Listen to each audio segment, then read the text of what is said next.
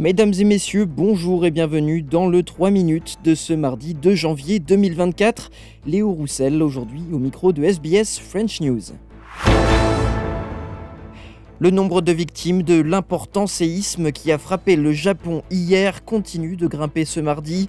Après de premiers bilans qui faisaient état de 4 puis 6 morts, les autorités ont publié un nouveau bilan provisoire ce mardi. Au moins 30 personnes ont trouvé la mort en raison du séisme de magnitude 7,6 qui a frappé le pays hier. L'agence météorologique japonaise a levé l'alerte au tsunami ce mardi. Les services de secours se sont lancés dans une véritable course contre la montre pour tenter de retrouver d'éventuels survivants. L'évaluation des dégâts a commencé. La péninsule de Noto, dans la préfecture d'Ishikawa, au centre du Japon, a été la plus touchée. Des bâtiments et des maisons se sont effondrés, des routes ont été abîmées et un important incendie a ravagé une partie de la ville de Wajima.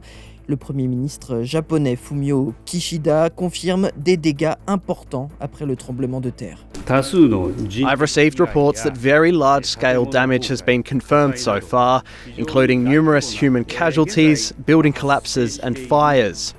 As for the power outages, water outages, and communication disruptions that are currently occurring, workers have been on site and are in the process of restoring them. Dans l'actualité internationale en Asie, toujours, le chef de file de l'opposition sud-coréenne, Lee Jae-myung, a été poignardé ce mardi.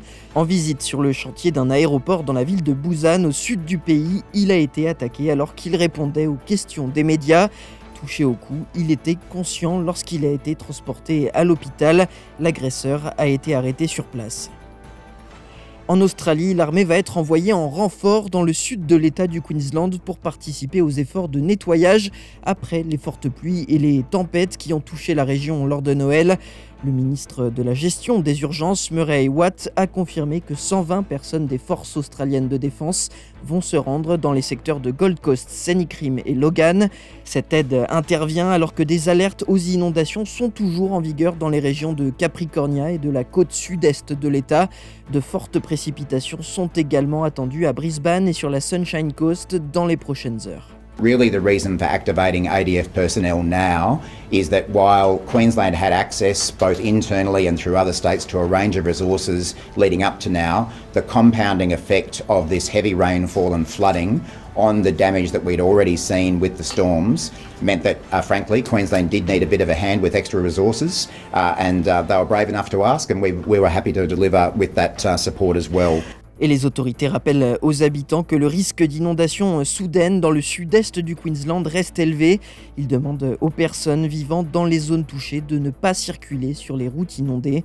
Le gouvernement continue également de surveiller les fortes pluies et les tempêtes dans l'état de Nouvelle-Galles du Sud, notamment dans la région des Northern Rivers. Enfin, en Australie, la première phase des lois anti-vapotage du gouvernement sont entrées en vigueur ce lundi. Il est désormais illégal d'importer des cigarettes électroniques à usage unique en Australie. Un changement qui fait partie d'un ensemble de lois votées par le gouvernement l'année dernière pour sévir contre l'industrie du tabac et de la nicotine et pour réduire le taux national de fumeurs à moins de 10% d'ici 2025. À partir du mois de mars, il sera également illégal d'importer ou de fournir des cigarettes électroniques qui ne sont pas conformes aux normes de l'organisme de réglementation médicale du pays. L'objectif, lutter contre les dispositifs jetables au goût fruité et sucré, très prisés par les jeunes générations de fumeurs. D'autres lois viseront prochainement les avertissements sur les cigarettes et la mise à jour des avertissements graphiques sur les emballages. Voilà, messieurs, dames, pour l'essentiel de l'actualité de ce mardi de janvier. Je vous souhaite de passer une excellente soirée. Je vous retrouve dès demain pour un nouveau bulletin du 3 minutes sur SBS French News.